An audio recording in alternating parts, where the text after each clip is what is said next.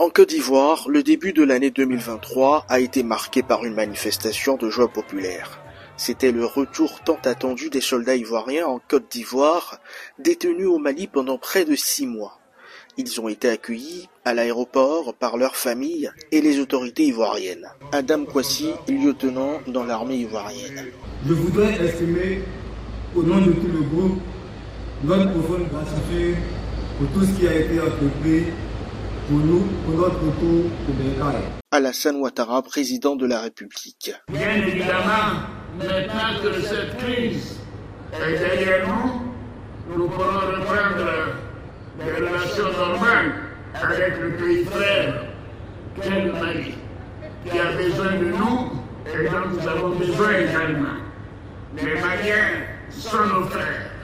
La mort de l'ancien président ivoirien Henri Colombidier est l'autre grand événement qui a marqué la Côte d'Ivoire le 1er août 2023. Le sphinx de Daoukro est décédé à Abidjan des suites de malaise à l'âge de 89 ans. Syriac Youboué, militant du PDCI. Aujourd'hui, on m'informe que le président est, il va mal à point, qu'il a été transféré ici à Abidjan. Donc je dis si c'est comme ça, je vais me rendre à sa résidence. Malheureusement, à ma grande surprise, on vient d'être informé que le président a rendu l'âme. C'est vraiment un coup dur pour nous les militants et c'est vraiment une grosse perte pour la Côte d'Ivoire et pour le PDC RDA. Donc je crois en l'avenir d'un PDC RDA. Je pense que les dignitaires, les secrétaires exécutifs au sein du parti, avec la mort du vieux, vont fédérer leur énergie pour qu'on puisse vraiment obtenir un PDCI RDA fort et concurrent. Le banquier Tidiane Thiam a été élu pour succéder à Henri Colombidier à la tête du PDCI. Pendant ce temps, sur le plan sportif, le pays s'apprête à accueillir la deuxième canne de son histoire. Les préparatifs sont presque terminés et les Ivoiriens sont plus que jamais enthousiastes à l'idée d'accueillir ce grand événement. Idriss Diallo, président de la Fédération ivoirienne de football.